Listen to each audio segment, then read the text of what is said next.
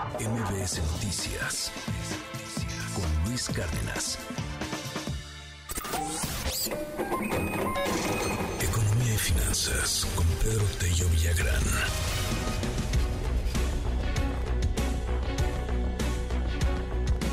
Pedro Tello es un hombre que tiene muchísimas cualidades. Es, es, es un conocedor de la economía, es didáctico, pero una de las cualidades que yo más admiro de Pedro Tello es la extrema paciencia. Así que, abusando de esa cualidad, yo le digo a Pedro Tello, pues no que el dólar iba a estar a 35 ahorita, bola de neoliberales, aves de mal agüero. ¿Cómo estás, querido Pedro? Bonito día. Luis, buenos días, qué gusto saludarte a ti. Conste que estoy leyendo el Twitter, ¿eh?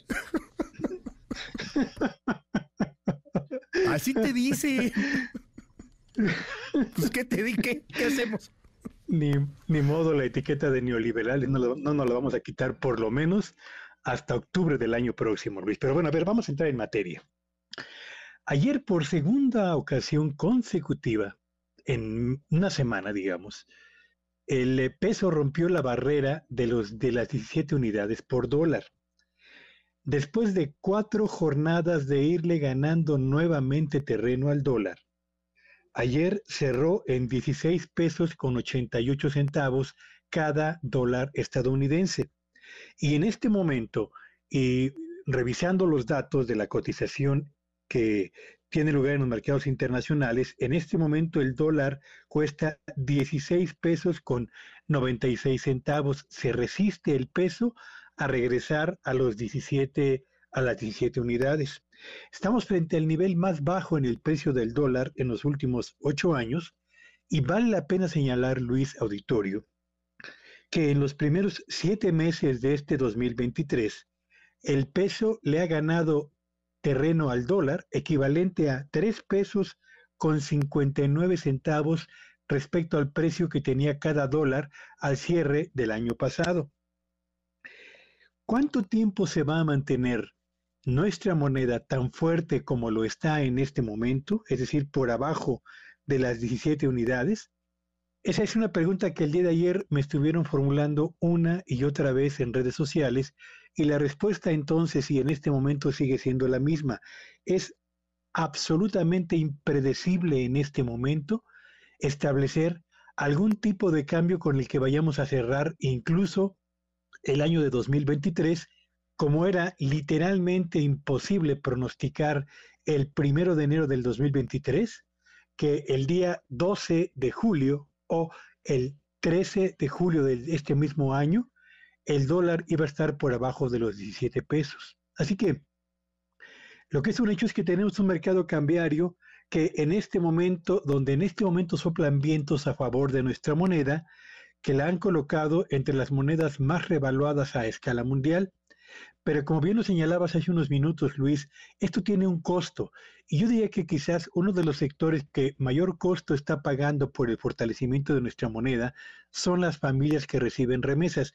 Y déjame hacer rápidamente un ejercicio matemático para que la gente entienda de qué tamaño es ese costo. En julio del año 2022, hace 12 meses, el dólar valía 20 pesos con 81 centavos. Si asumimos que el promedio de las remesas que se envían a las familias mexicanas es de 383 dólares por cada transacción y multiplicamos esta cifra por los 20 dólares con 81 centavos eh, de hace un año, estamos hablando de que hace un año cada familia recibía el equivalente a 7.970 pesos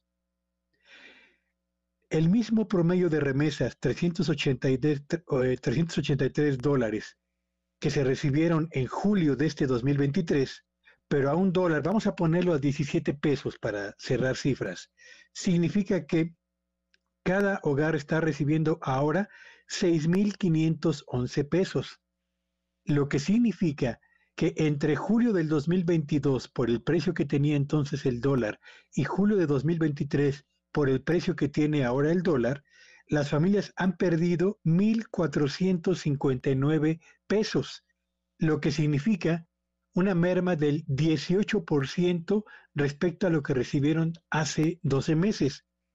Pero a este 18% de merma, agréguele usted el 5% de la inflación acumulada en los últimos 12 meses y coincidirá conmigo que estamos hablando de que las familias que reciben remesas han tenido una pérdida del orden del 23% en el poder adquisitivo de los ingresos que son indispensables para comprar bienes y servicios que son clave finalmente para mantener una calidad de vida digna entre los integrantes del hogar. Ese es el tipo de impacto al que me refiero o nos hemos referido cuando abordamos que tener una moneda tan fuerte como en este momento parece una buena noticia para algunos, pero no lo es para todos y menos aún para quienes más lo necesitan porque dependen en buena medida de la recepción de remesas, Luis. Muchísimas gracias, querido Pedro. Digo, así lo podemos entender bien fácil, o sea, más claro ni el agua. Lo ponemos con 100 dólares, ¿no? O sea, más menos recibías por estos 100 dolaritos, dos mil pesos. Ahora por esos 100 dolaritos nomás recibes 1.600 pesos, ¿no? Para que nos demos una idea de, de, lo que baja y cómo le pega también, pues a muchas familias que sí dependen de un dólar que esté un poco más alto. Eh, pero bueno, hay, hay quien estará pues muy bien, no sé, los que venden computadoras o los que compran mucho eh, pues eh, artefactos que se cotizan en dólares, pues a lo mejor ahorita está, está bien y estarán haciendo pues algún avance de sus inventarios, etcétera. Oye, para cerrar, ¿recomiendas la pregunta que también te hacen frecuentemente todos los que se quieren hacer millonarios de la noche a la mañana? ¿Cuántos dólares compramos? ¿Hacemos una vaquita o qué? No, yo le diría, no, no, le entre a la apuesta del dólar, porque eh, quienes más ganan son los grandes inversionistas, los grandes fondos, los que compran y venden divisas en grandes magnitudes y determinan en qué momento sube o baja el precio de alguna moneda. Y usted que es un pequeño ahorrador y que a lo mejor va a meter a la apuesta de la compra de dólares baratos para venderlos mañana más caros, parte de su patrimonio o del ahorro que tiene para enfrentar emergencias, está tomando un riesgo innecesario. No lo haga. Yo le digo, invierta mejor en CETES, entre al portal de CETES directo y CETES le está pagando en este momento una tasa de interés del orden del 11.5%, que es más del doble del crecimiento de la inflación y me parece que es un rendimiento seguro es un rendimiento que le daría a usted tranquilidad y le permitiría mantener el poder adquisitivo de sus ingresos. Gracias, Pedro. Te mando un gran abrazo y te seguimos en tu red. Sígueme en Twitter en arroba Petello Villagrán y que este sea un espléndido jueves para todos. MBS Noticias con Luis Cárdenas.